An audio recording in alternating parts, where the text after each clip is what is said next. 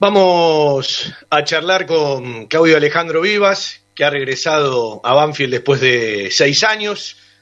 Si no me falla el almanaque, el próximo mes de agosto va a cumplir 54 años. Y dicen que en la vida, entre la década del 40 y cuando arranca la otra, uno cambia. Eh, dicen eso los que saben. Eh, yo puedo dar fe porque ya la atravesé hace un par de años. Pero vamos a saludar al técnico de Banfield. Claudio, un gusto, tanto tiempo, ¿cómo estás? Hola Fabián, ¿qué tal? Buenas tardes, todo muy bien, gracias. ¿Es cierto eso que dicen? Lo de la edad, sí. Cuando pasás los 40 y llegas a 50. No, por supuesto, uno va madurando y va, va este, amoldando su carácter y su forma de ser, pero, pero bueno, la esencia al final es la misma, ¿no? O sea, uno es gente que, que se ha esforzado toda su vida, que ha trabajado toda su vida y bueno, a lo mejor lo que, lo que pasa es que eh, las, las situaciones que, que a veces yo las la podía resolver en, en poco tiempo, hoy las maduro un poco más, las pienso, las analizo y bueno, eso, eso a veces me hace, me ayuda mucho a, no equivocarme y a tomar mejores decisiones. Es que es fundamental. Eh, uno, uno aprendió a escuchar mucho más. Eh, yo a veces hablo con los chicos y le digo, no cometan los errores. primero pregunten, escuchen la respuesta. Y bueno, eh, de repente también es cierto que después de los 50 eh, eh, uno es como que cada día lo disfruta el doble. Pero bueno, vamos a ir un rato a este regreso. ¿Te sorprendió? Sé que estás en contacto con gente de Banfield desde que te fuiste. Digo, ¿de qué manera se dio esta vuelta y este regreso? Bueno, empezó, empezó a circular en las redes que, que Daobe no iba a ser más el técnico después del partido Atlético Tucumán, el martes por la mañana bueno, yo me comuniqué con, con el cuerpo técnico de Dabobe porque mi ayudante jugó con, uno de sus ayudantes y yo tengo muy buena relación con otro de sus ayudantes, entonces para confirmar la noticia, porque Eduardo Espinosa me estaba llamando, me estaba, me estaba escribiendo y quería saber eh, si yo me podía reunir sabiendo de que no había entrenador, porque muchas veces no esas cosas uno no, no las considera, pero está bueno que entre nosotros nos podamos proteger.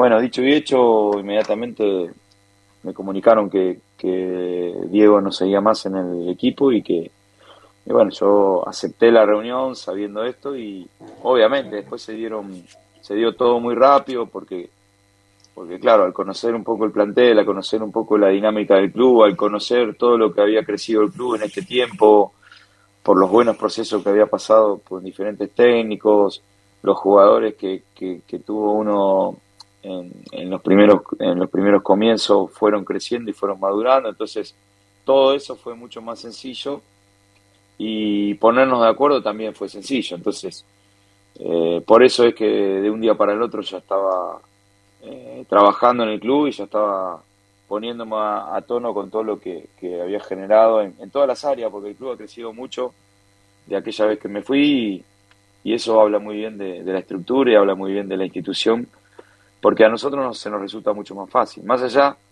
que a veces no te hace una herramienta, no te hace ganar un partido, o, pero sí mejores canchas, sí una buena infraestructura, sí un departamento médico, sí este, una muy buena concentración. Entonces, bueno, en ese aspecto creo que, resumo todo eh, lo que fue mi llegada.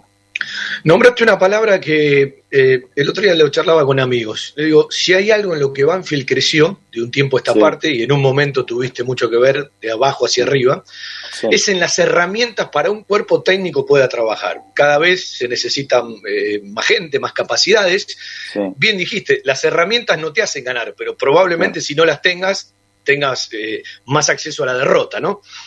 Sí, Sí, sobre todo porque hoy en día no solamente tenés que buscar eh, soluciones para tu equipo, sino también tenés que saber siempre, ¿no? Desde hace tiempo, pero antes era mucho más difícil, Fabián, porque conseguir un partido no era sencillo, tenías que andar eh, viendo la manera de que te llegue el, el pendrive, bueno, más anteriormente eh, un poco más anticuado el VHS. Entonces, bueno, hoy las herramientas que posee el club nos ayudan mucho a, estar al, pendiente de todo, de saber contra qué equipo vamos a jugar, contra qué variantes. Eh, y después, yo lo que valoro mucho son las áreas, ¿no? Porque cuando vos llegas a un club es importante la medición física, los GPS. Bueno, y me encontré con una grata sorpresa, con, con un departamento que funciona bien, manejado por, por Nacho, un viejo conocido del club, con, por Juanpi, que yo lo tuve en inferiores y que hoy está haciendo un trabajo muy bueno en, el área física, sobre todo en, la previa de un entrenamiento, porque, claro, hoy el jugador de fútbol eh, necesita un poco más de cuidado. Cuando yo me fui, solo teníamos desayuno y hoy tenemos desayuno y almuerzo. Cuando yo me fui, este, había uno, un solo kinesiólogo y un masajista, y hoy tenemos tres kinesiólogos, y encima de la mano del doctor Río. Entonces, todas esas cosas hacen el, el día a día mucho más llevadero y vuelvo a repetir, no te hacen ganar un partido, pero sí a lo mejor te, te colocan un jugador rápidamente en cancha, cosa que los entrenadores necesitamos, ¿no? Para, para poder contar con las variantes, con las mayores variantes posibles. Bueno, cuando van a buscar a un entrenador y termina un ciclo es porque se buscan mejoras. Eh, yo soy de los que creen, más allá de los ajustes lógicos y que más o menos conocemos todos, que están buscando con mucho énfasis, con muchas áreas, con mucho llamado, con mucha negociación, con mucho contacto, en un mercado de pase medio a contramano, ¿no? Porque arranca el torneo, el mercado de pase termina el 7 de julio, después habrá tiempo para los del exterior hasta el 8 de agosto, entonces no hay que ser muy inteligente ni pensar demasiado para entender el equipo arranca de una manera y después, bueno, para el plantel que vos querés van a pasar unos días y unas semanas. Sin duda, sin duda, sobre todo porque acá hay muy buenos jugadores y la búsqueda de los clubes sobre estos jugadores no termina. Entonces, nosotros hoy contamos con un plantel, estamos en búsqueda de, poder hacer alguna incorporación, pero, pero este mercado de pase va a ser muy largo, muy largo, y va a ser bastante agotador porque, porque claro, todos al principio están apurados, quieren sacar algún tipo de, de ventaja en cuanto, que se entienda bien, de ventaja en cuanto a saber elegir el mejor lugar, el que más te paga, o saber encontrar las comodidades del caso. La realidad es que estamos todos en la misma y, las incorporaciones que se han dado en las últimas horas en los diferentes equipos fueron muy escasas. Entonces, nosotros tampoco nos queremos apurar, tenemos un equipo competitivo y, y como bien decís vos, el mercado de pase para, para los jugadores que pueden irse a Europa está muy lejano a, a, que suceda. Entonces nosotros en el mientras tanto tenemos que ir tenemos que ir aprovechando cada uno de los jugadores y tratando de, tratando de ponerlo en el punto alto o en el punto más alto de su de su nivel futbolístico. De eso se trata, de eso se trata, ¿no? Sí, no, no podemos soslayar eh, el tema de, los mercados y de la economía y la diferencia del dólar con el peso, es, imposible soslayarlo. Ahora te pregunto, ¿cuánto ayuda una secretaría técnica y el contacto que uno en la trayectoria tiene con un jugador? ¿Sí? en la relación, porque eh, eh, los técnicos eh, no corresponden se metan en su vida privada y en sus decisiones personales, pero el contacto con un jugador o el conocimiento, a veces, cuando hay una posibilidad, achica caminos. Sí. No, me parece que está más que claro que uno puede dar algún tipo de opinión y puede aconsejar a cualquier jugador o a cualquier persona que se lo permita y la relación con la Secretaría Técnica siempre en los clubes es muy necesaria porque a veces uno no tiene el tiempo, el tiempo necesario eh, para poder buscar la pieza ideal. No te olvides que nosotros somos un club eh, que exporta, que forma y, y, yo lo que no quiero es dar ningún paso en falso con, con alguna incorporación que pueda que pueda tapar a algún joven o que pueda tapar a algún jugador que, que viene, viene pisando fuerte o que viene mostrando cosas interesantes. La realidad es que eh, tanto yo como la directiva y el presidente sabemos que, es necesario tener un plantel competitivo. Nosotros en, en, un mes vamos a jugar seis partidos y en cada mes vamos a jugar la misma cantidad y cuando te diste cuenta pasaron 27 fechas más, más la Copa Argentina. Entonces creo que en ese aspecto tenemos que estar alerta y preparados, primero para, para, tratar de mantener el plantel y segundo para que las incorporaciones sean soluciones inmediatas a la, a la a este plantel rico de jugadores que, que vienen haciendo las cosas desde hace mucho tiempo y tratando de poner al club lo más alto posible. Ese es nuestro objetivo también, ¿no? Está bueno eh, contarle a veces a la gente, porque la gente dice, Banfield no incorporó y arranca el torneo y tiene necesidades. Está bueno esto de los tiempos, es decir, es indudable, no hay que ser eh, muy conocedor para saber que Claudio Vivi y su cuerpo técnico van a ir a buscar un central, porque se fue un central que, bueno, hay gente que capaz no lo quiere, pero que no hay muchos centrales como Lolo. Después, los ciclos terminados, las cosas que pasan puertas para adentro, las oportunidades de los jugadores pasan a ser ya cuestiones que uno hasta incluso no conoce y a veces opina demasiado sin conocer. Lo que digo es, si yo te agarro un cuadro y te digo, mira, Claudio, eh, no podemos hacer todo junto. Poneme, primero la ficha 1, después la ficha 2, después la ficha 3 y después la ficha 4. Eh, ¿Cómo viene ese orden de prioridades para incorporar, más allá de que están charlando, negociando, mirando nombres eh, por todos los puestos que Banfield quiere reforzar? Pero ¿dónde están las prioridades? No, bueno, como dijiste vos muy bien, eh, la prioridad es traer un, competidor a la saga central. Nosotros necesitamos cuatro zagueros central. Hoy el plantel tiene tres. Uno en recuperación, que no lo vamos a tener hasta septiembre, con, toda la suerte y con toda la, la, la, responsabilidad y el profesionalismo que le está metiendo Maldonado a su recuperación. Pero hay una lesión que no se pueden adelantar los procesos ni se pueden adelantar los tiempos, así que es, eh, va a ser una muy buena incorporación o un muy buen refuerzo, pero, pero todavía falta mucho. La realidad es que hemos presentado varias opciones, la Secretaría Técnica eh, estamos trabajando en conjunto, vamos acercando nombres, posibilidades al, al presidente y a la directiva y, y, bueno, a partir de ahí empezamos a, no solamente a negociar, sino también a hablar con, con el jugador en caso de que se pueda, siempre respetando que el jugador pertenece a un lugar, pertenece a un espacio pero como dijiste antes en la pregunta anterior, el mercado de pases eh, para, el, para lo que es el fútbol argentino es complicado por nuestra moneda y porque cualquier jugador que está jugando en el extranjero pretende venir a Argentina y ganar eh, quizás el mismo sueldo o un poco más. Entonces, eso es un poco la traba hoy y es un poco la, la imposibilidad de poder llegar a un acuerdo inmediato con jugadores que ya fueron elegidos, que ya fueron detectados y que ya fueron pasados. Algunos ya lo hemos tachado y, lo hemos tachado no por sus condiciones futbolísticas, sino por sus condiciones contractuales. No, no estamos para andar haciendo locuras. Como te dije anteriormente, somos un equipo exportador. Pero bueno, básicamente necesitamos reemplazar eh, el puesto de la saga central. Estamos mirando también jugadores en otros puestos, pero no hay nada definido. Todo va a depender de, de la salida y entrada, y la salida principalmente para que haya un, una ventana abierta para la entrada. Bueno, sí, eh, el lateral por izquierda, el, delantero centro, un volante de juego. Se nombró mucho, tenés una vino con tu conducción en la coordinación infanto-juvenil, por aquel ya relación con Nardi. Bueno, uno habla bastante seguido con Martín, hace tiempo que no hablo, me contaba lo del tobillo.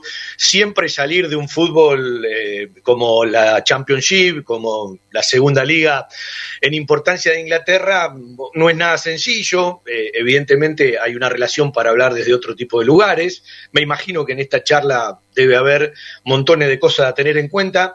Eh, yo no hablo de ilusiones porque a, determinada edad ya uno se maneja con realidades, pero ¿por dónde van esas charlas? ¿Sí? En la relación que tienen, en el ida y vuelta, cómo está Martín, qué es lo que piensa, qué es lo que le pasa.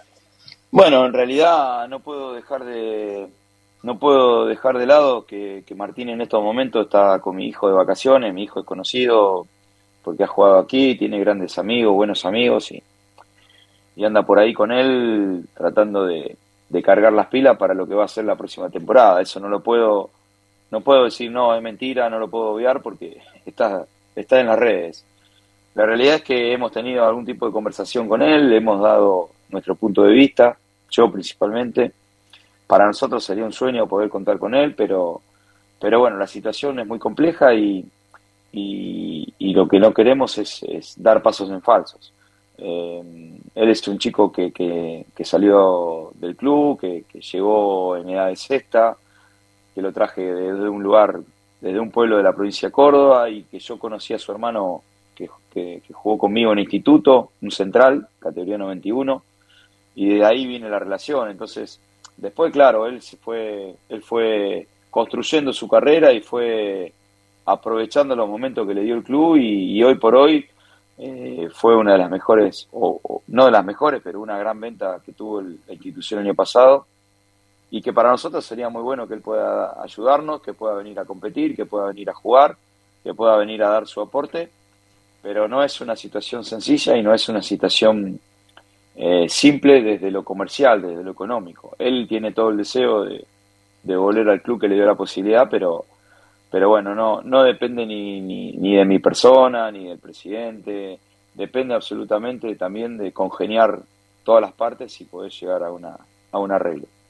Te lo resumo, junto a Darío Sitanich, las dos ventas más grandes de la, de la historia de Banfield, ¿no? Sí. Bueno, gracias eh, por, por, por este no no tenía ese dato sabía que había sido una gran venta pero no sabía que había sido una está bien estamos hablando de, números contemporáneos capaz en la historia hubo alguna venta importante pero estamos hablando de otros números no eh, en realidad te iba a hacer una pregunta más me lo respondiste. Él quiere venir bueno ya me dijiste a él le interesa pero bueno hay montones de factores. La pregunta que te hago sos optimista sos realista o sos pesimista no no no el pesimismo ya eh, no pertenece más a mi historia porque la realidad es que uno muchas veces, por eso hablábamos de la juventud, de tener menos años, creo yo que nosotros, a medida que va pasando el tiempo, vamos madurando y, no está dentro de mi vida el pesimismo. Yo no, no, no pero la, pregunta está por Martín Pallero. ¿eh? Sí, sí, sí, sí, ya sé, ya sé, ya sé. Pero todo tiene que ver. La realidad es que soy realista, pero soy muy optimista. Soy muy optimista porque desde lo futbolístico él necesita un año un año bueno o un semestre bueno. La realidad es que para nosotros sería mejor un año, pero, pero él necesita volver a encontrarse con, con el juego, con la pelota, con un equipo, con una idea de juego que va, que va de la mano con su, con su forma y su estilo. Este, y en ese aspecto soy, soy realista por lo que, por lo que sucede en, en el aspecto comercial y soy muy optimista en el aspecto deportivo. Eh, yo siempre digo que hay jugadores que son primera guitarra y que cuando esos jugadores rinden, elevan el rendimiento de los otros. Y bueno, desde que se fue Martín, le costó a Banfield encontrar ese jugador en una idea, más allá de que cada técnico tiene su librito y su idea, ¿no? Sí. No, no, abunda, no abunda. No, pero el tema es que un jugador como él, que tiene un rendimiento físico importante, en las dos áreas, en todo, en todo lo que es el, el centro del campo, que, es una, un área importante para, para gestionar el juego y para gestar el juego, más que gestionar, que, no tiene problema de perfil, que tiene un físico importante para, para la colaboración de la pelota detenida. Nosotros en ese aspecto tenemos que mejorar nuestra altura a nivel equipo y, y creo que eh, reúne todas las condiciones para, para lo que, lo que yo tengo ganas de hacer. Yo tengo ganas de que el equipo tenga protagonismo, que, juegue, que tenga buenas asociaciones e intenciones de, ataque en diferentes lugares del campo, que podamos mancomunar y congeniar movimientos para que, para que todos puedan tener opciones. Y creo que en ese aspecto Martín encaja en, varios lugares, así que eh, sería bueno que, que, podamos, que podamos contar con él y te vuelvo a repetir, soy realista pero muy optimista. Bueno, viste que se dice, eh, bueno, se fue Lolo, en principio ojalá un central zurdo, bueno, la selección que está en un grato nivel, regala confianza, regala ilusiones, tiene Otaminda y que, que no es zurdo, ¿no? Digo, ¿qué buscas en ese lugar de la cancha? Si es zurdo es prioridad o en realidad estás mirando otro tipo de cosas. Yo le presto atención a todo, escucho a todo, como me dijo un sabio de la vida, hay que escuchar a todos, pero no oír a todos, y a veces entiendo que algunos nombres que circulan en las redes, o algunos que incluso salen desde el mismo club, no son los que en definitiva hoy están más fuertes para poder venir. No me gusta dar nombre, a mí me gusta escuchar eh, lo, lo que dicen los técnicos en las búsquedas, pero digo, seguramente deben tener un par de nombres que no aparecieron por ningún lado. Sí, sí, obvio. Tenemos una búsqueda en diferentes mercados, no solamente en el argentino. En el argentino es muy difícil porque, eh, salvo excepciones como, como la de Luciano que se fue a estudiantes, eh, no, los clubes no, no, se, no, no, no, se van los jugadores eh, a jugar a otros equipos. Siempre el jugador busca una alternativa del extranjero y entonces el jugador que se va de un club a lo mejor busca otra alternativa. La realidad es que estamos buscando jugadores en el mercado chileno, en el mercado uruguayo, en las ligas un poco eh, de mejor nivel desde lo económico, estoy hablando de la mexicana, jugadores que a lo mejor no son tenidos en cuenta. Hay muchos jugadores que, que, pertenecen a un plantel. En el fútbol mexicano hay, una, hay un exceso de, extranjeros en, cada plantel y, y, no todos son utilizados. Entonces, en diferentes puestos hemos hablado con muchos. La realidad es que el jugador que está en Europa y que viene de vacaciones a Argentina, y digo esto porque ya hablé con varios, va a esperar el mercado europeo, no se va a apurar a, cerrar algo con el fútbol argentino. Eh, pero, pero bueno, a lo mejor este, en, unos días o en una semana, esos mismos que hablamos eh, muestran algún otro tipo de interés porque a medida que van pasando los días, los clubes también le van informando su situación actual y muchos de ellos a lo mejor no son tenidos en cuenta. Y, a lo mejor eh, esto es muy amplio y muy subjetivo porque el fútbol nadie tiene la verdad y todos opinamos eh, a veces parecido, a veces diferente. La realidad es que muchas veces esos jugadores que no son tenidos en cuenta a nosotros nos podrían ser útiles, pero tienen que ser jugadores, ya te vuelvo a repetir, jugadores que, que vengan con una, con una cierta actividad y con un cierto renombre que, nos pueda ser útil en la competencia, porque no queremos traer jugadores eh, donde, donde van a hacer eh, pruebas en nuestro club. Nosotros las pruebas las tenemos que hacer con nuestros jugadores y en ese, en ese camino estamos. Por eso cada uno que nos ofrece un jugador le decimos lo mismo. Claudio, eh, ¿los contratos al 30 de junio dificultan, modifican o a partir de cómo se ha dado la realidad de los torneos se están pasando por alto? No, bueno, en, en el caso nuestro no, no dificultan, pero en otros, yo he visto en otros clubes que, que muchas veces los equipos no quieren desprenderse del futbolista, del jugador, entonces tratan de utilizarlo hasta el último momento. Hasta he leído algunas declaraciones donde, donde hay jugadores que van a empezar a jugar, a jugar con, su, con, su equipo actual cuatro o cinco fechas y, y que el 30 de junio se termina el contrato. Y eso eh, nosotros los entrenadores tenemos que saber que va a ser parte de este, de este mercado de pasos. A ver, cuando uno eh, mira para adelante, eh, ¿a quién no contamos ahora del debut en un nuevo torneo? ¿A quién no contamos ya en Banfield? ¿Y eh, ¿qué, qué, tenés resuelto ah. como cabeza del cuerpo técnico de aquellos que no van a seguir o son prescindibles? No, en realidad ninguno, solamente se ha ido del club Lolo y Andrada.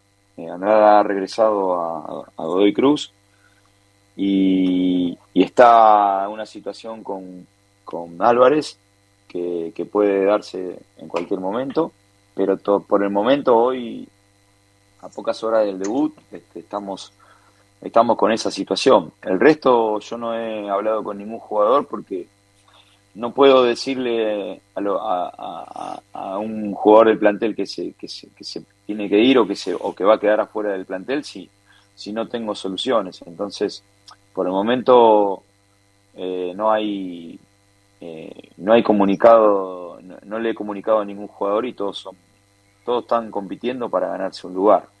Em, no, no nos podemos olvidar de que nuestro refuerzo eh, que hemos parado en estos dos partidos sudamericana, teniendo una, una mínima posibilidad de clasificar, pero sabiendo de que lo mejor para el futbolista era recuperarse es Ramiro Enrique, que, para nosotros es un, es un baluarte, una, pieza muy valiosa. Y por suerte ahora viene llevando el día a día muy bien. Empezó, empezó el jueves pasado, hace más de una semana con nosotros y, la verdad que, venimos muy contentos con él. Yo lo pienso en, varias, pues, en, varios lugares de la cancha, obviamente en el ataque, como segunda punta, como punta, como delantero por derecha, delantero por izquierda. Creo que en ese aspecto nos puede dar muchas soluciones y tampoco no nos podemos olvidar de, Mauricio Cuero que viene recuperándose de su cruzado, que viene que viene este, creciendo mucho en su recuperación, pero bueno, todavía le falta, no tengo fecha precisa, pero sí tengo eh, la tranquilidad que está en buenas manos y que va y que, y que dentro de poco quizás lo tengamos entrenando ya con el primer equipo uno antes que el otro, como dijiste. Eh, Ramiro es un jugador muy, muy versátil, pero sin serlo, terminan siendo incorporaciones, porque en el primer semestre salvo algunos minutitos de Ramiro y nada de cuero, el equipo no lo pudo utilizar, ¿no? Claro, claro, claro. Bueno, de eso se trata y la verdad que nuestro, nuestros, nuestros refuerzos son tener a todos los jugadores bien, por suerte el club en, etapa, en la etapa anterior pudo recuperar a Cabrera, que es un excelente jugador de fútbol, que tiene, que tiene mucha competencia en su puesto, pero que, que yo lo tengo recontra considerado. Y también este, es bueno tener dos jugadores por puesto para, para que también nos pueda complicar la vida a, nosotros que nos toca dirigir. Eh, Matías González, que es un chico del club, que es un chico que viene, viene mostrando cosas buenas, viene creciendo mucho desde lo físico, de lo mental, así que es una muy buena eh, posibilidad para él aprovechar este momento y, todo va a depender de, de, mi, de mi sabiduría o de mi, más, más que sabiduría, de mi, de mi situación para poder meterlo en el momento justo y que pueda darle satisfacciones al club y al equipo para ese pasito, empezar a tener muchos más minutos. Eh, ¿Por dónde es la primera búsqueda entre tantas cosas, porque un jugador es algo integral, de Matías González, que ya suma varias pretemporadas y muchos meses, ¿sí? Con el plantel profesional, pero no termina de meterse en cancha más allá de algunos partidos aislados. Eh, ¿Por dónde pasa eh, ese paso que tiene que dar Matías, que lo conoces muy bien? No, yo creo que tiene que ver mucho con la audacia del entrenador y de, sostener un proceso que, o sea, ya él tiene 19, 20 años y ya está en una edad donde él tiene que este, demostrar en campo sus cualidades técnicas y sus cualidades futbolísticas. Eh, dependerá de, la audacia mía de poder colocarlo en los momentos claves y poder darle al equipo una frescura eh, en cuanto al juego y, y que él lo pueda aprovechar. Estamos en, condiciones de hablar de que es un jugador que, tiene que tiene buen pase final, que tiene gambeta corta, que tiene media distancia, que tiene una muy buena pegada con su pierna hábil. Creo que en ese aspecto eh, yo lo imagino siempre en el ataque, lo imagino siempre detrás del, de los dos, de los dos, de, dos delanteros o de un centro delantero, lo imagino en una posición ofensiva, no lo imagino tanto por los costados, pero bueno, no lo descarto tampoco. Lo que pasa que me parece más un jugador del centro y ese jugador que todos los entrenadores siempre quieren tener, porque por lo menos desde mi, desde mi lugar a mí me gustan los, los números 10 clásicos y él es un número 10 clásico. Eh, Claudio, mientras llega ese central, más allá de lo que tenés, ¿hay algún jugador en la mitad de la cancha que vos digas, por características puedo, no improvisar, probarle un par de metros más atrás y me imagino lo digo desde el criterio, si siempre jugaba de volante y hoy jugó de central en la reserva, me imagino que fue un pedido tuyo para Donato, para Berruti, si Alan Di Pipa juega de central. Sí, sí, le, pedimos que el jueves en el partido de reserva juegue, juegue de central, porque claro, justo se dio el primer día de entrenamiento, que fue el lunes, eh, una lesión de Gigi en el tobillo, pero tuvo eh, perdón, fue el viernes y recién empezó el martes con nosotros. Tuvo una recuperación muy rápida, la verdad que muy, muy predispuesto Gigi para poder recuperarse. Y teníamos mucha escasez de centrales. Entonces yo le pedí a Hugo, porque el jueves le bajé a Ríos también, que jugó de contención. Y quería, quería verlo a Dipipa en una posición que sabemos que no es la de él. Y en la semana, porque claro, yo soy de la idea de que los jugadores cuando bajan a jugar a una categoría tienen que entrenar por lo menos uno o dos días, en este caso fue uno, eh, me quedé sin alternativas para, para los entrenamientos y, y, lo probé al Colo Cabrera, que, la verdad que fue una gran ayuda, porque claro, yo no, no sabía si contaba con una variante en la saga central, sobre todo porque hoy se pueden hacer cinco cambios y se pueden llevar muchos jugadores al banco y, y porque vos tenés que estar alerta. Entonces, eh, el que más reunía condiciones en caso de que Gigi no estuviera en la lista era el Colo Cabrera y por eso es que aprovechamos y lo, lo, pudimos entrenar en, esa posición porque tampoco a mí me gusta improvisar y no me gusta que el jugador se entere el día del partido que, que cambie de puesto. Eh, así que bueno, lo hicimos y fue una grata sorpresa para todos. Eh, ¿Cómo estás con eso de los cinco cambios y los 23 jugadores? ¿Te gusta? ¿Te adaptaste? Eh, ¿O te gustaría el, modelo anterior, pre-pandemia?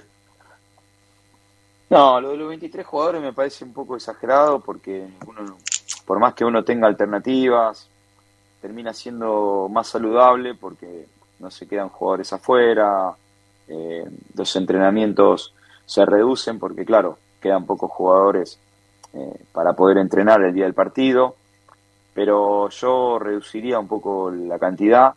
Y en cuanto a los cinco cambios, creo que si, el, si los cambios no son, eh, no son hechos para, para sacar algún tipo de ventaja, me parece que nosotros deberíamos aprovechar esa situación.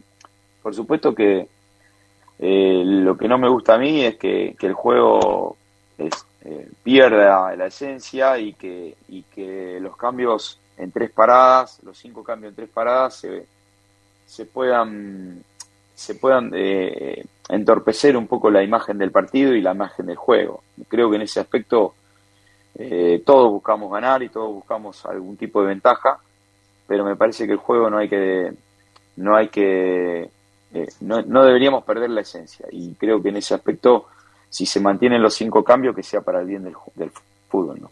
Claudio, eh, cuando uno eh, observa Banfield para atrás, más allá de que arranca otra etapa, uno encuentra muchos partidos de Banfield donde es cierto que hay momentos que vos superás al rival, hay momentos donde el rival te supera, hay momentos para resolver, hay momentos para sufrir. Y el fútbol a veces eh, está muy bien definido en una palabra, es saber resolver los momentos. Yo estoy convencido, porque uno vio este equipo de Banfield con otra idea, con otro formato, sé que vas a buscar más juegos, más triangulaciones, eh, por supuesto el la eficacia y la cantidad de chances de gol, pero eh, Banfield lo habrás notado porque habrás visto todos los partidos eh, y con lujo de detalle, que variaba mucho de un tiempo al otro y a veces durante el mismo tiempo, y por momentos tenía ratos donde encontraba una cierta eficacia, que no fue muy contundente ni continuada, y es como que mentalmente el equipo crecía en lapsos de partido. Eso a mí me, da la sensación de, de, que este equipo o este plantel, para decirlo bien, con los ajustes lógicos que tienen que llegar, tiene materia prima para jugar mejor y por ende conseguir mejores resultados. Bueno, en eso estamos. Nosotros queremos jugar mejor y queremos tratar de que el equipo no pierda regularidad. Yo... Fue muy irregular, claro, además. ¿Cómo? Fue muy irregular, claro. Sí, sí. La realidad es que no, yo me tengo que detener en lo que pasó anteriormente para tratar de mejorar y corregir y para saber por qué estoy acá y por qué me trajeron. La realidad es que lo anterior me sirve para, para ver qué puedo mejorar del equipo.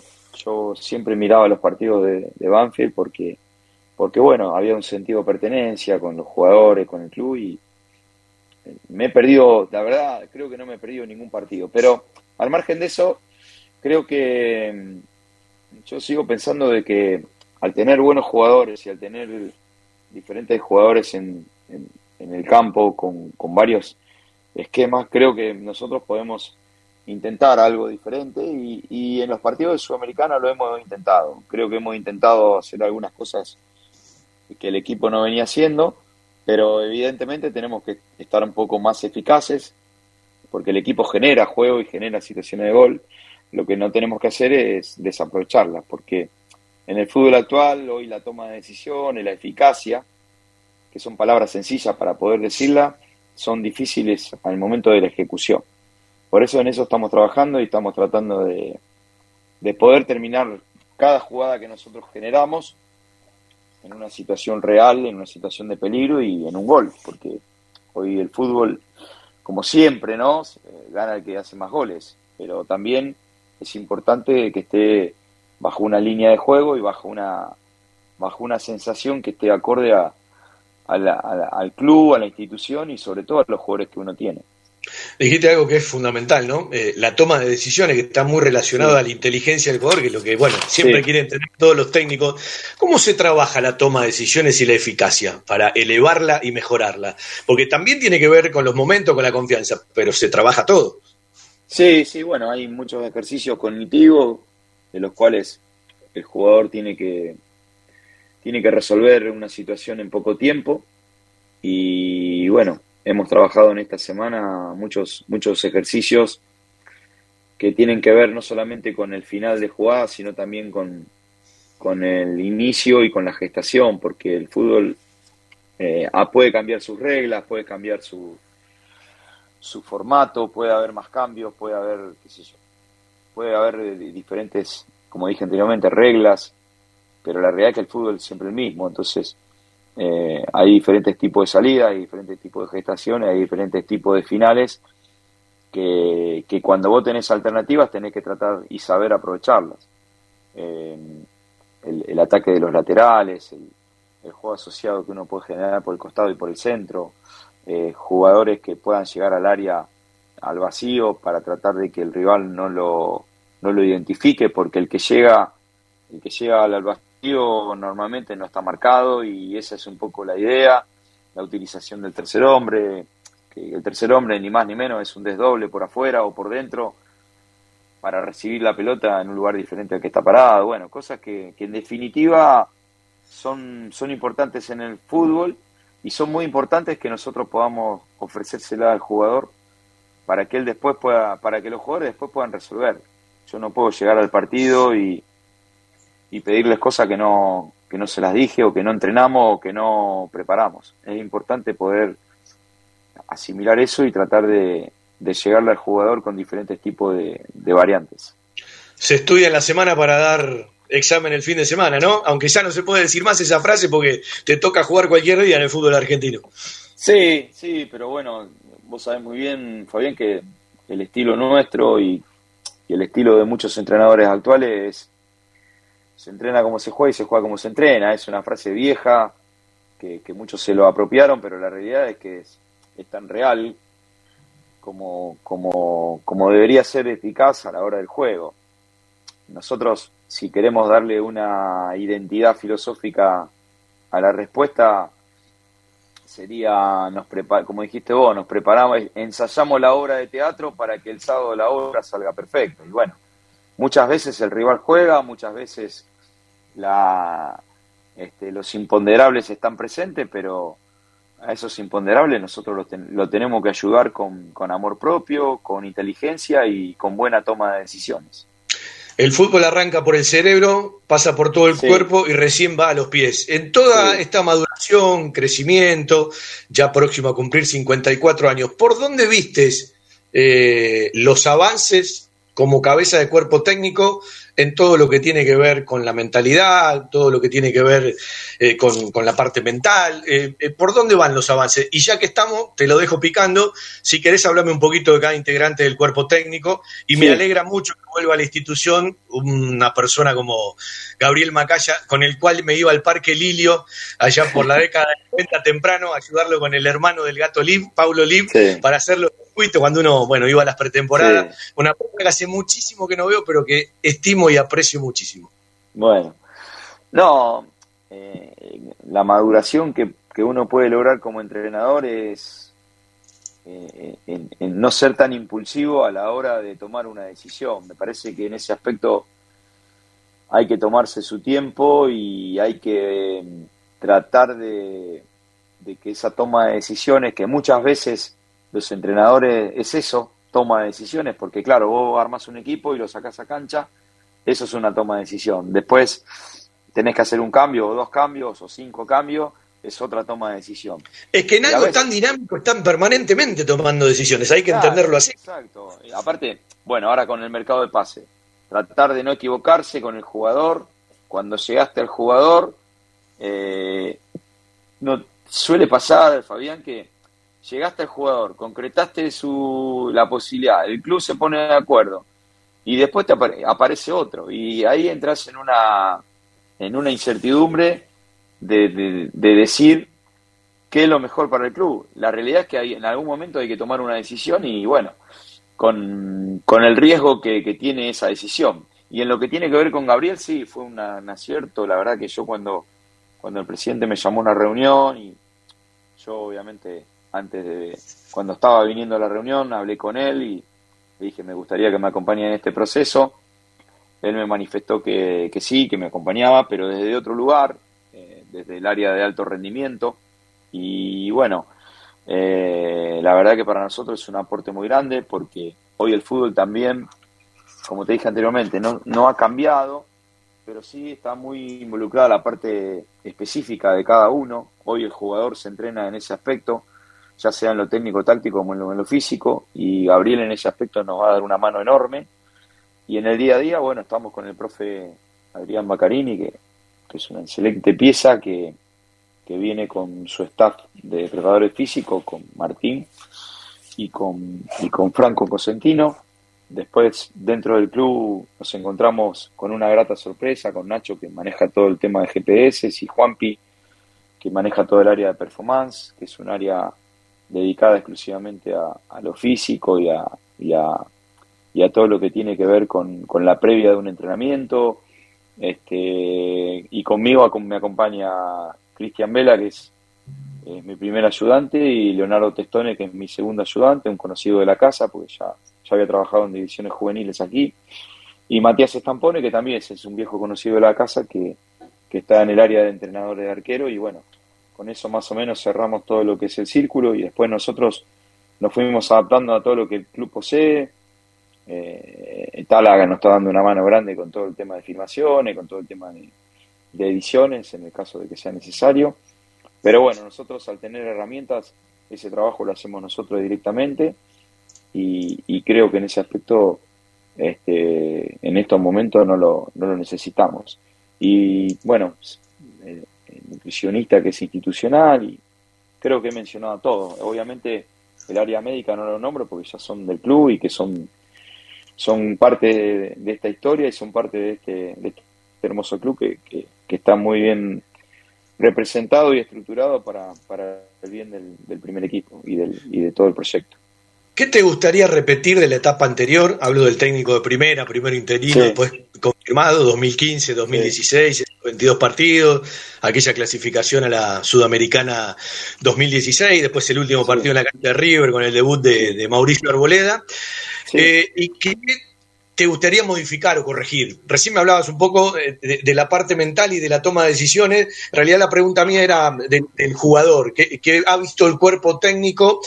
Eh, esto que, el jugador, mm, uno no lo termina de entender porque está afuera, ¿no? Pero ¿por qué eh, modifica tanto sus expresiones en la cancha de una semana a la otra, por ejemplo, ¿no?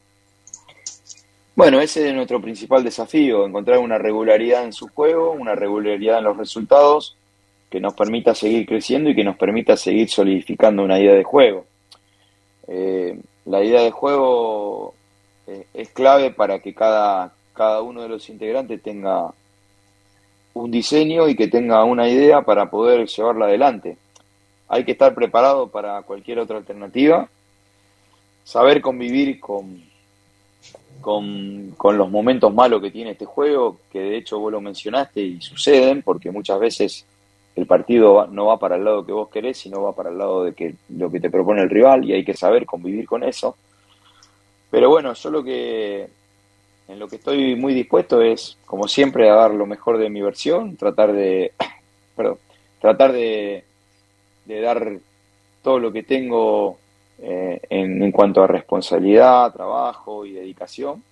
Eh, no me importa dejar de lado otras cosas, pero sí me importa darle todo lo que, lo que yo le puedo dar eh, con, mucho, con mucho entusiasmo, con mucha dedicación y, sobre todo tratar de lograr objetivos que, para eso vinimos, ¿no?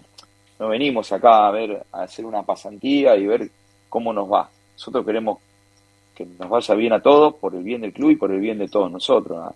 La realidad es que Banfield a mí me ha marcado en mi carrera y creo que en ese aspecto estoy muy agradecido por, por aquella oportunidad, por aquella posibilidad que me dio el club de poder manejar no solamente un proyecto de juveniles, sino poder haber clasificado a la Sudamericana. El segundo semestre no fue bueno y yo lo reconozco y bueno, y por eso los técnicos a veces van dejando su lugar para que, para que sean ocupados por otros entrenadores, ni más ni menos por, el emperador, por Julio, que, tiene toda una historia dentro del club. ¿no? Claudio, ¿cómo es eso de no apurarse para no equivocarse, para achicar el margen de error, porque por más jugador que traiga siempre eh, uno apuesta, eh, pero dentro de los términos de las necesidades. Eh, ¿Cómo se maneja ese equilibrio? Bueno, lo que pasa es que en el mercado de pases, como te dije anteriormente, todas las partes tratan de buscar una ventaja en favor. Eh, la palabra ventaja es una palabra bastante antipática, pero la realidad es esa. Entonces, a lo mejor hoy podés llegar a, tener un, una aproximación con un, con un jugador de otra liga, con un jugador que viene a, que cumple los requisitos para poder llegar al club, pero, pero que a lo mejor en lo comercial está muy lejos de las posibilidades nuestras. Eh, entonces ahí es donde, donde, donde hay que tratar de usar la sabiduría, este, la edificación para poder llegar a un arreglo.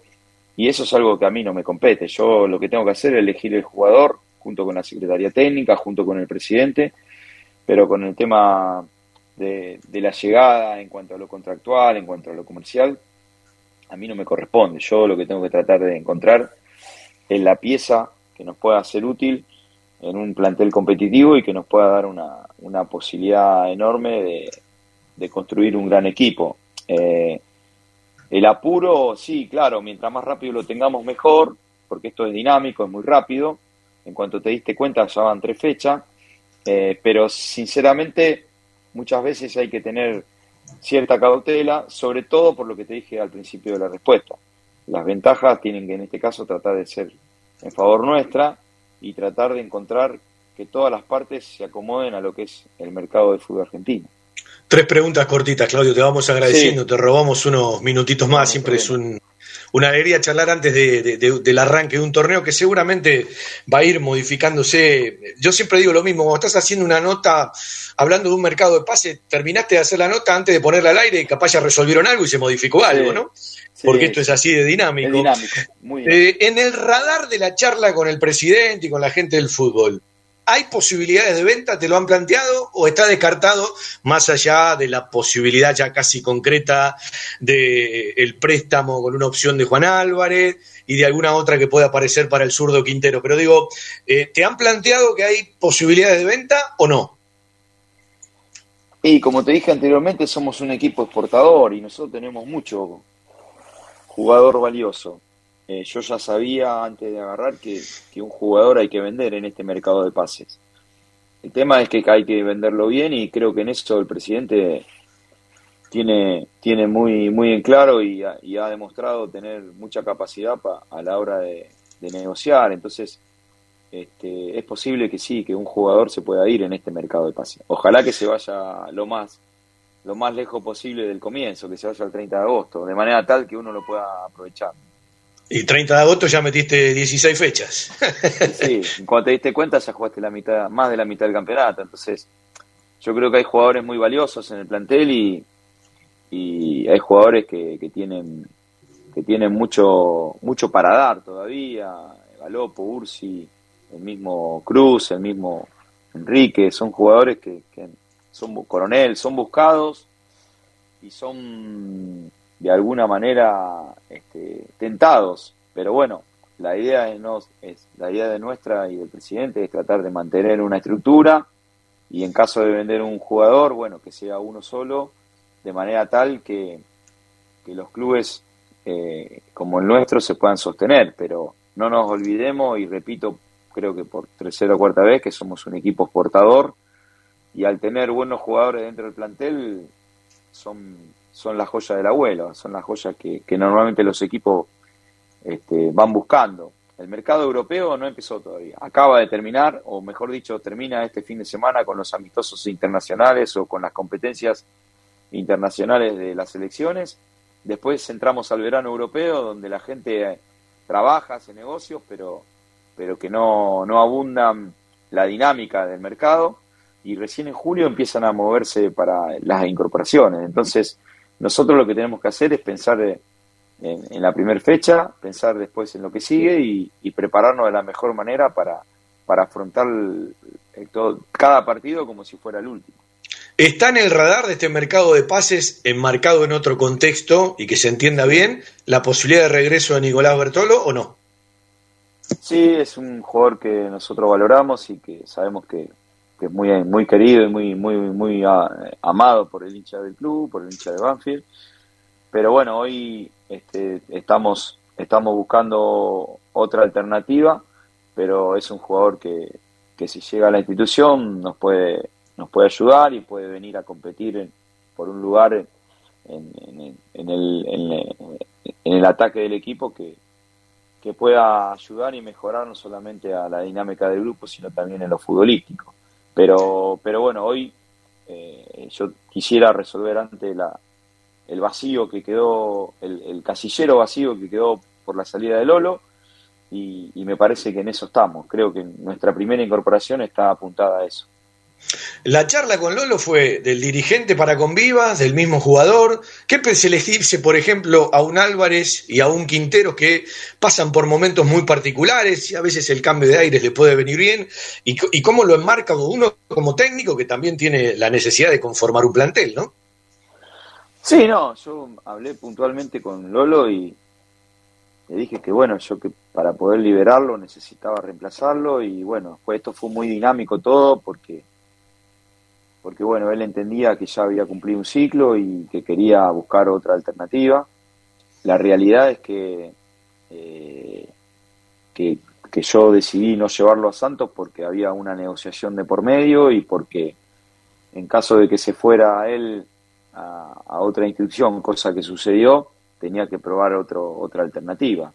Entonces, eh, eh, cuando nosotros llegamos de Brasil nos encontramos con esta, con esta situación y sabiendo de que él ya no estaba más con nosotros y que, había que reemplazarlo. En cuanto a los otros chicos, yo, yo los considero dentro del plantel, pero bueno, obviamente este, es posible que tengan, que tengan a lo mejor la posibilidad de buscar otras alternativas, pero, pero si se quedan van a tener competencia y van a tener su espacio a medida que vayan buscando y vayan este, compitiendo con otros jugadores para ganar su puesto. Han, hecho buenas cosas en el club, se han formado en el club y, y, hoy por hoy no hay nada concreto, así que eh, creo que lo de Juan está bastante avanzado, pero, pero, pero por el momento sigue entrenando con nosotros y sigue participando del día a día banfileño.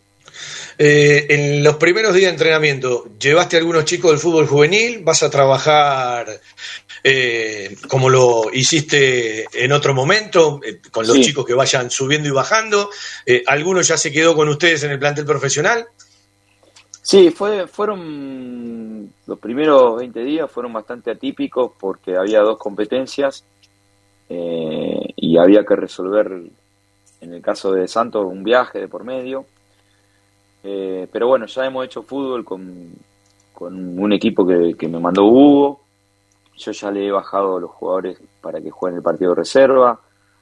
Eh, el cuarto arquero nuestro, Vila, va, a atajar en cuarta porque el mejor lugar para mostrarse y para poder ganar su lugar es jugando y compitiendo.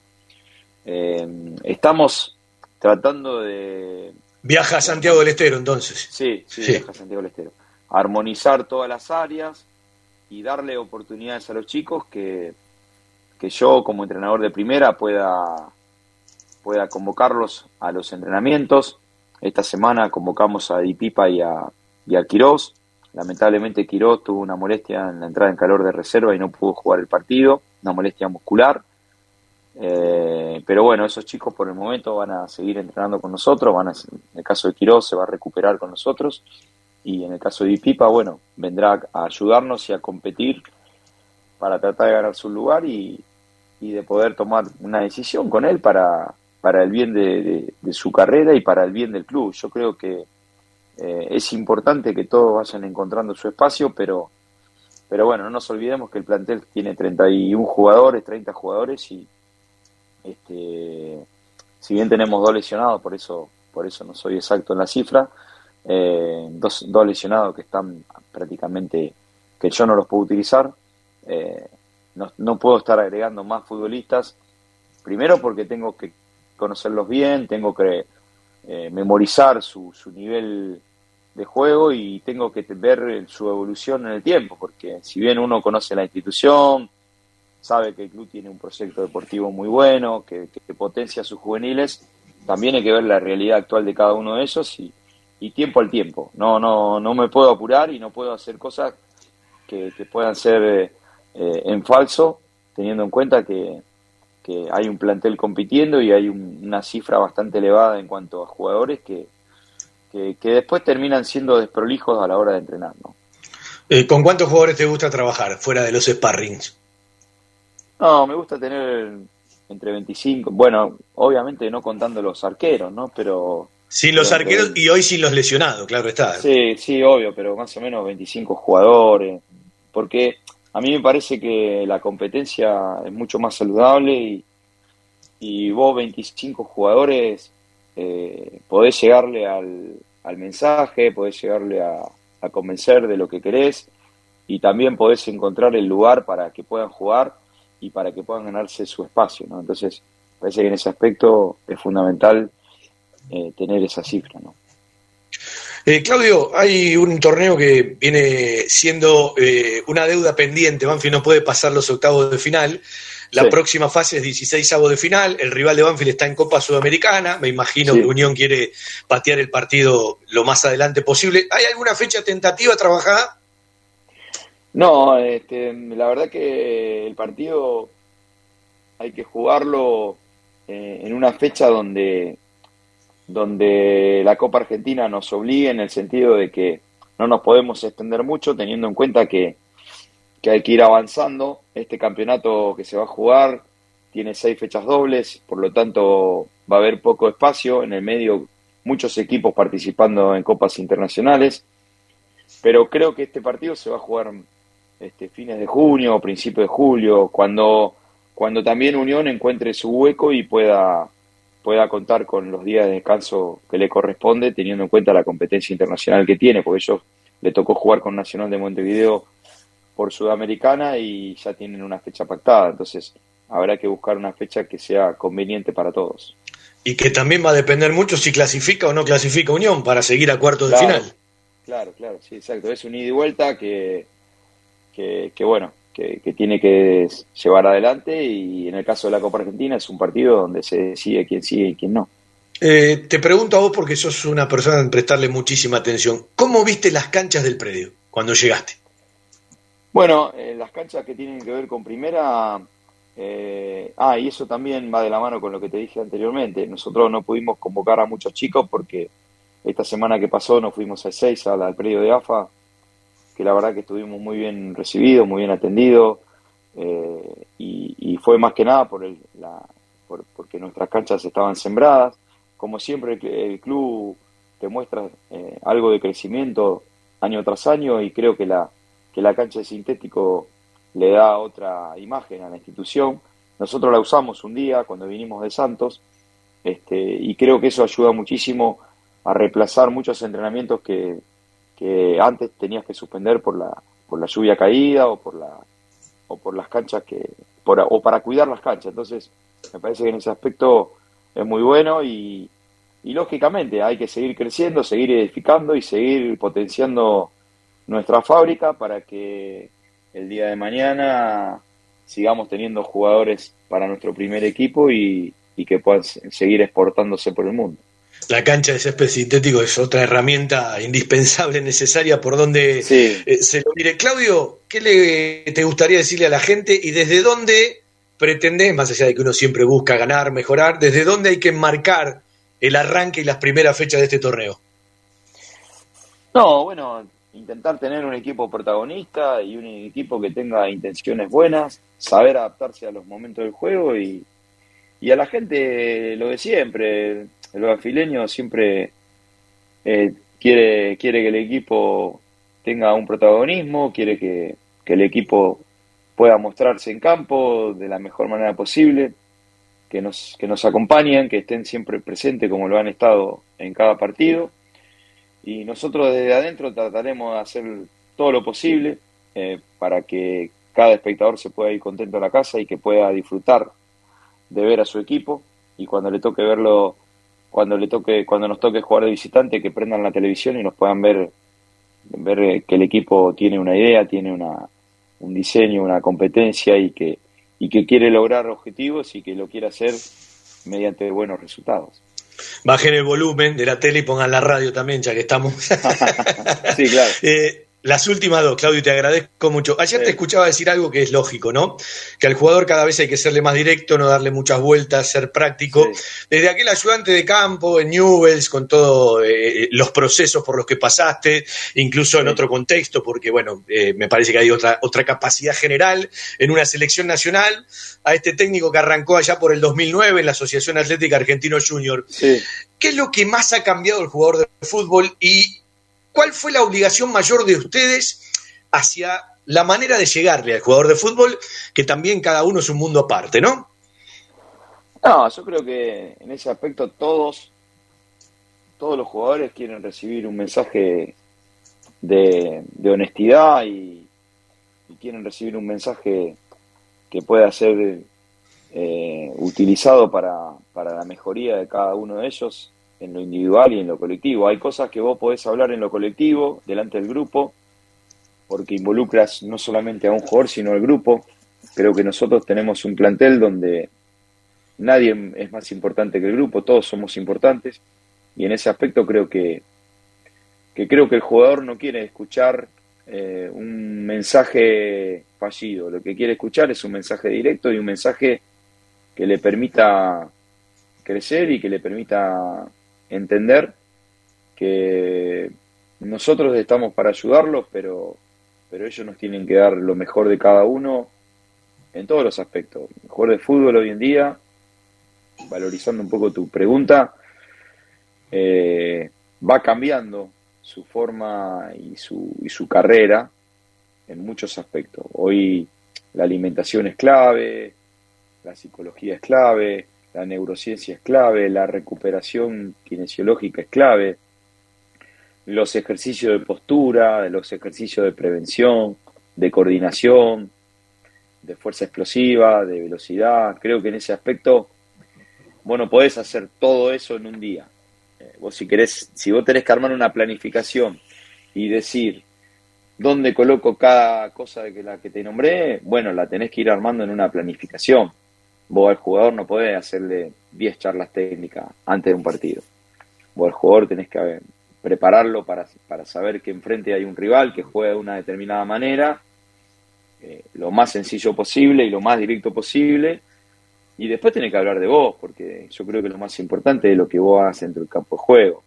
Porque el rival puede que vos le digas algo al jugador, pero puede también que tenga algo guardado en la manga y, y vos tenés que poder resolverlo. Creo que en ese aspecto eh, hemos crecido, los jugadores han crecido, han, se han potenciado y han buscado esa performance que, le permita llegar a la elite y que le permita llegar a ser jugadores de alta competencia. La última, Claudio, no sé si notaste el detalle. Eh, como técnico principal en primera división, seis años después te toca volver a la institución y es el segundo club que repetís como Sporting Cristal y a Sporting Cristal también volviste seis años después, 2013-2019. No, no, lo había tenido en cuenta, la verdad que lo de, lo de mi primer paso en Sporting Cristal fue algo eh, algo para, para explicar porque porque bueno en el medio había un entrenador uno de mis mejores amigos como entrenador que, no podía empezar en el mes de agosto y, que podía empezar en, el mes de enero. Entonces, bueno, eh, me convocaron a mí solamente para dirigir cuatro meses, yo ya sabía que eran cuatro meses, y bueno, logrando buenos resultados. Lo que pasa que en el segundo periodo fue totalmente diferente, donde logramos una muy buena performance, pero donde nunca entendimos nosotros como cuerpo técnico eh, de nuestra salida. Pero bueno, son cosas que suceden en el fútbol y que muchas veces le buscas, le buscas la vuelta y le buscas la explicación y no, no la encontrás. Por lo pronto, el mejor de los recuerdos con el Sporting Cristal y qué bueno que pueda estar de nuevo aquí en Banfield.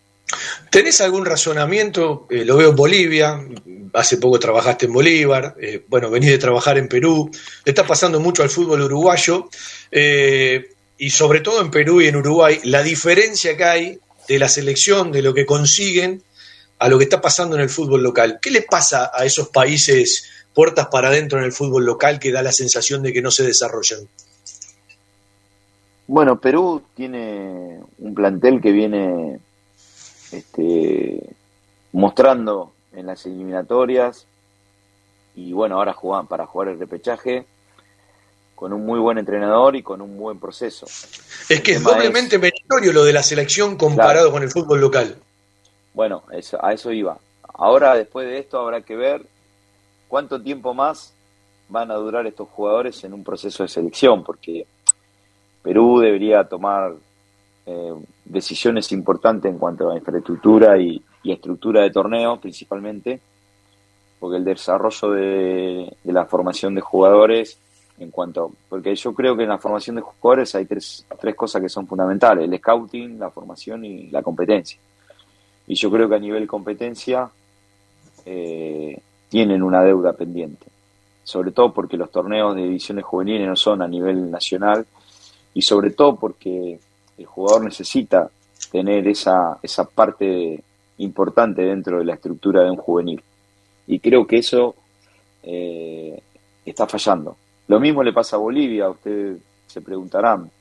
Eh, los clubes en Bolívar, en Bolivia, eh, el torneo tiene diferentes tipos de geografías, diferentes tipos de lugares para poder jugar los partidos de, repente jugás a 4.000 metros de altura y a la otra fecha te toca jugar en el llano con 40 grados de calor. Entonces, vos te, obviamente tenés una adaptación y podés afrontar diferentes compromisos, pero lo que viene atrás eh, es, es, complicado en cuanto al desarrollo de selecciones, porque al no tener una competencia, al no tener una, una infraestructura en los clubes, Bolívar es un club que está muy bien conformado en cuanto a lo que tiene que ver infraestructura, como lo es de Stronge, como lo es Ready, y, y, es posible que me olvide de algún otro, pero, pero básicamente esos son los tres o cuatro clubes que pueden potenciarse a nivel América, a nivel Sudamérica, pero que, se le hace muy difícil las competencias internacionales, ¿no?